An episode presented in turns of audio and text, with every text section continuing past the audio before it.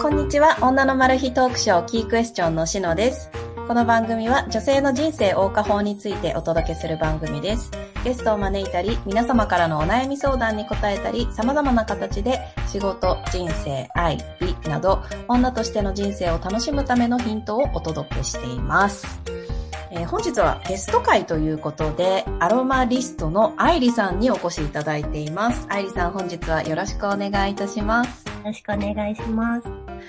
えー、愛理さんのご紹介を簡単にさせていただければと思います。えー、愛理さんはフリーのアロマリストとして湘南を拠点に活動中ということで、現在はアイリスワビターティスというアロマライフスタイルブランドのプロデュースなどを行っていらっしゃるということで、一般的には結構アロマテラピストとかアロマセラピストっていう言葉に聞き慣れてるんですけど、はい。アロマリストとアロマテラピストって別のものなんですか？そうですね。えっ、と、アロマテラピストっていうと結構こう、体にトリートメント、マッサージをするような方とかを確かにそうですけど、えっ、と、私はまあアロマを勉強してマッサージをしたいっていうわけではなかったので、ただまあ、アロマテラピーインストラクターとか結構いろんな名前があるんですけど、ちょっと長いなと思っていて、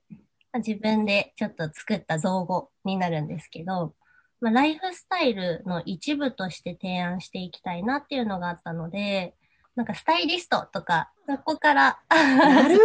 ほど。ではちょっと少しずつ、あの、今やっていらっしゃる活動やお仕事についても、えーいろいろと教えていただければと思うんですけれども、はい、えっと、仕事としてはメインはアロマリストとしての活動がメインということですかね。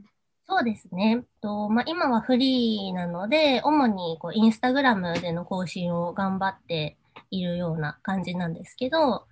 アロマリストとしては、まあ、インテリアと同じように香りで空間のイメージを作ったり、えっ、と、アロマ空間スタイリングっていうのも、まあ、個人のお家やサロンとかに提供したりっていうのもしています。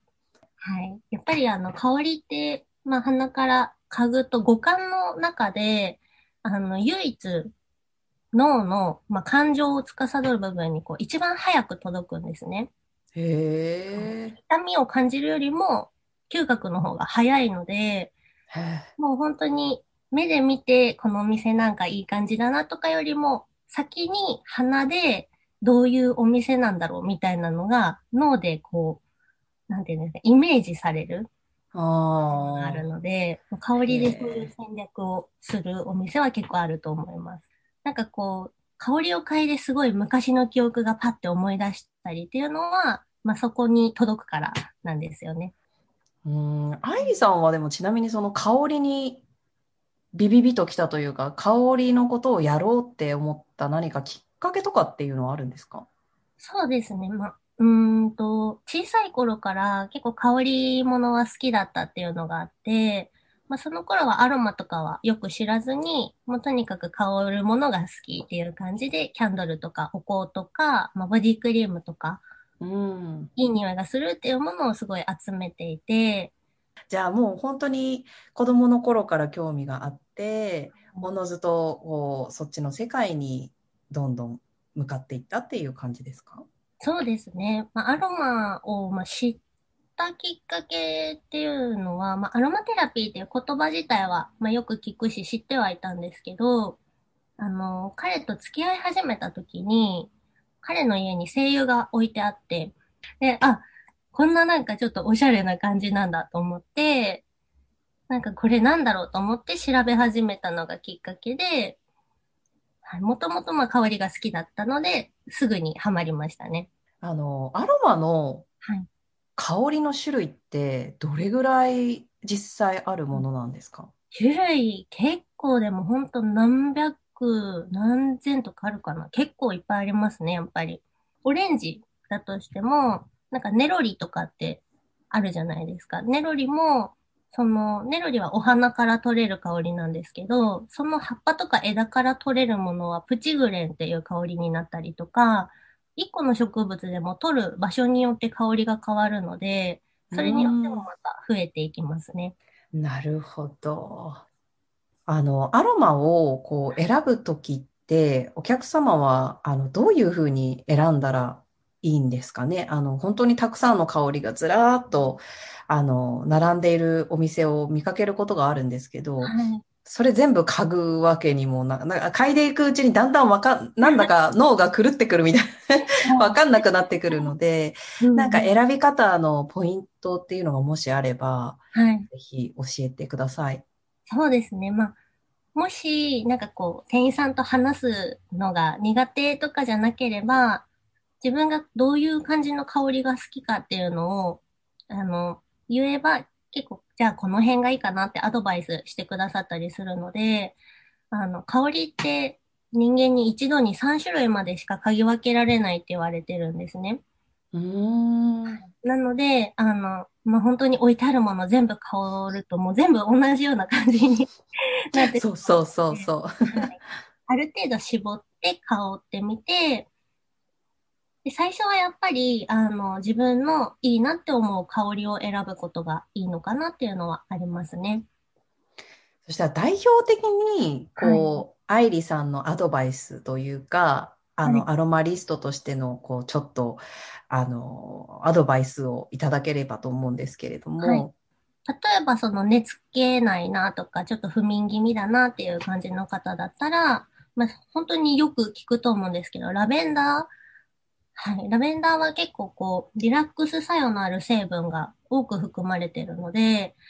なんかよく嗅ぐラベンダーで、なんかトイレの芳香剤とかによくラベンダーってあるじゃないですか。はいはいイ。メージが強い方が多くて、ラベンダー苦手っていう方結構いらっしゃるんですけど、へ本当にえ。アロマのラベンダー、本物の西洋嗅ぐと、あ、こんないい匂いだったんだっていう方もすごく多いので、ラベンダーは本当に万能なので、一回嗅いでみてほしいなっていうのはあります。本物のやつをね。本物芳香剤じゃないやつ。はい。確かに、そうかもしれないですね。そうラベンダーって、あの、すごい心が落ち着くんですね。なので、もし何か考え事とか、ちょっとこう、悩んでて、気分が落ち込んでる時だったら、私の場合はなんですけど、ラベンダー嗅ぐと、落ち着きすぎちゃって、気分が上がらないんですよ。なので、あの、同じようにリラックス成分が結構多く入ってる、スイートオレンジとかの香りだと、眠りにもいいし、ちょっとこう明るい香りなので気分もちょっと上がっていくので、ちょっとこう悩み事があって不眠みたいな感じだったらオレンジの方がいいかなと思います。ありがとうございます。あとなんかこう、私個人的にちょっと気になるなって思ったのが、昔すごく苦手だった香りも、なぜかちょっと、あの、月日が経ってうん年齢を重ねて、後になってその香りがものすごく好きになったりとか、うん。なんかそういう現象が起きることがあるんですけど、はい。それって何か理由があったりするんですかね？結構でも香りって体調によっても好き嫌いがもう変わったりするんですね。なので結構本当に時間が経って変わるっていうのはよくあったりすることで、昨日苦手だったけど今日はいけるみたいなことも全然あります。えー、そんなのあるんだ。あの、すごく気になるキーワードがあったのですけれども、はい。えー、朽ちていく美というコンセプトが、あの、アイリさんのアイリス・ワビターティスのコンセプトでいらっしゃるんですよね。はい。えっと、まあ、もともと私がヴィンテージとかアンティークの服とか雑貨とかがすごく好きなんですけど、なんかまあそういう、まあものにはなるんですけど、それらのものと現代のもので違う点っていうのは一つ一つ手作業で丁寧に作られているところかなと思います。で、まあ現代のものもすごくクオリティも高いし、いいところもたくさんあるとは思うんですけど、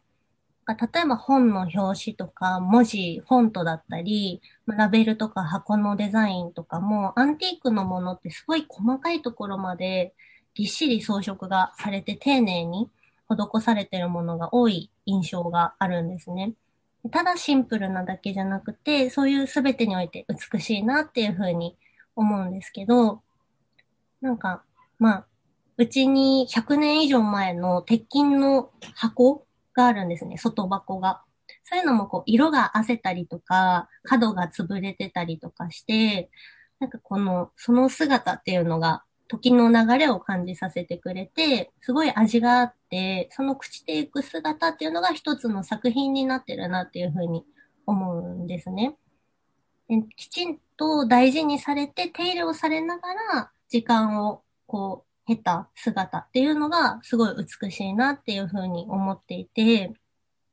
それでまあ、朽ちてゆく美っていうコンセプトにしてるんですけど。なるほど。はい。あの、ちょっとここでえー、ホームページに載っていたフレーズを読み上げさせていただければと思います。はい。このキークエスチョンの視聴者って30、えっとね、30、20代後半から40代の女性ぐらいが一番ボリュームゾーンで、まあ結構幅広いんですけど、はい、あの、そうですね、3、3 40代、まあ多分30代が一番多いんですよね。はい、でこうやっぱりもう20代ってわみたいに若くないから、うん、それこそこう若い時って朽ちていくとかなんかよくピンとこないしみたいな 感じで過ごしてたのが、うん、やっぱ30歳を超えていくと年々そういう加齢だったりとか自分への自信みたいなのがなくなっていってしまう。うん、そういう人たちにこう美しさってそれ若さとかあのフレッシュなことだけじゃないんだよっていうことをこうこれからより一層ちょっと強化して伝えていきたいなっていうのがありまして、はい、なのでちょっとこのフレーズをちょっとぜひ紹介したいなと思っております。はい。えー、新しいものや若さが美とされがちですが、朽ちてゆく美はとても美しく価値のあるものだと思いませんか？手入れを重ねることで一層美しさを増すアンティーク。西洋を使用してアートのようにアイリス・アビターティスは表現していきます。時を重ねてより一層美しく、愛おしくなるものをあなたに。はい、そう、本当に、あの、時を重ねてより一層美しくっていう、なんかもう、愛おしいっていうのは本当に素晴らしいなと思いまして、うん、本当に心を打ちました。はい。はい。で、まあ、これが、今のフレーズがもうおそらく回答なのかなと思うんですけれども、はい。えー、美しさ、美の基準とか、女性の美しさってどんなところにあったり、どんなところに出ると思いますか？でも、そうですね、美しさ。うん、この人綺麗だなとか、この人って美しいなって思う女性ってどんな、どんなところですかね、みんな。私がまあ一番こう惹かれるのは、やっぱり何かに一生懸命、こう、生きてきた人をすごく美しいなって感じることが多くて、こう何かに一生懸命に取り組んで、まあ、一生懸命取り組むっていうことは、そのことをすごく大事にしてるっていうことだと思うんですよね。なので、その、まあ、大事にして手入れを重ねていった姿っていうのがすごく美しいと思うので、まあ、それをしてる人の気持ちっていうのもすごく綺麗だと思うので、行動ってやっぱりこう、まあ、見た目にも中身にもすごく影響があると思うので、それはすごくこう、その人自身の美しさっていうのにつながっていくのかなっていうのは思います。うん、ありがとうございます。ということで本日たっぷりと愛理さんのお話をお届けさせていただきました。商品なんですけれども、はい、今お取り扱いされているのはアロマオイルと、あと、はい、どんなものを？こういう感じのアロマフレかわいい。はい。40ミリタイプとあと15ミリタイプの。はいはい。はい。これはまあ空間用なので、まあ、空間にスプレーしたり、あの、まあ、それこそベッドとかのリネン類とかカーテンとかにかけていただくような感じなんですけど、これもまあエタノールフリーなので、あの、ちょっとこうアルコールが苦手な方とかでもすごく使いやすくなってます。あと、キャンドルとかも売ってらっしゃいますよね。そうですね。こういう感じのキャンドルも。かわいい。はい。ちょうどオンラインストアで一部商品をセール中ということで、あの、ぜひ覗いてみていただけたらと思います。インスタのアカウントが、アイリアンダーバースワビターティス。それがお店のですね。あ、これがお店の方か。これがお店のやつで、はい、アイリアロマリストの方が、愛理さんの個人の方ですかね。はい。はい、ですので、もし、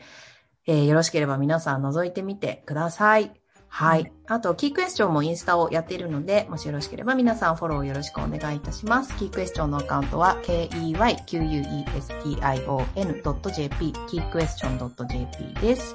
はい。ということで、アリさん、本日はどうもありがとうございました。ありがとうございました。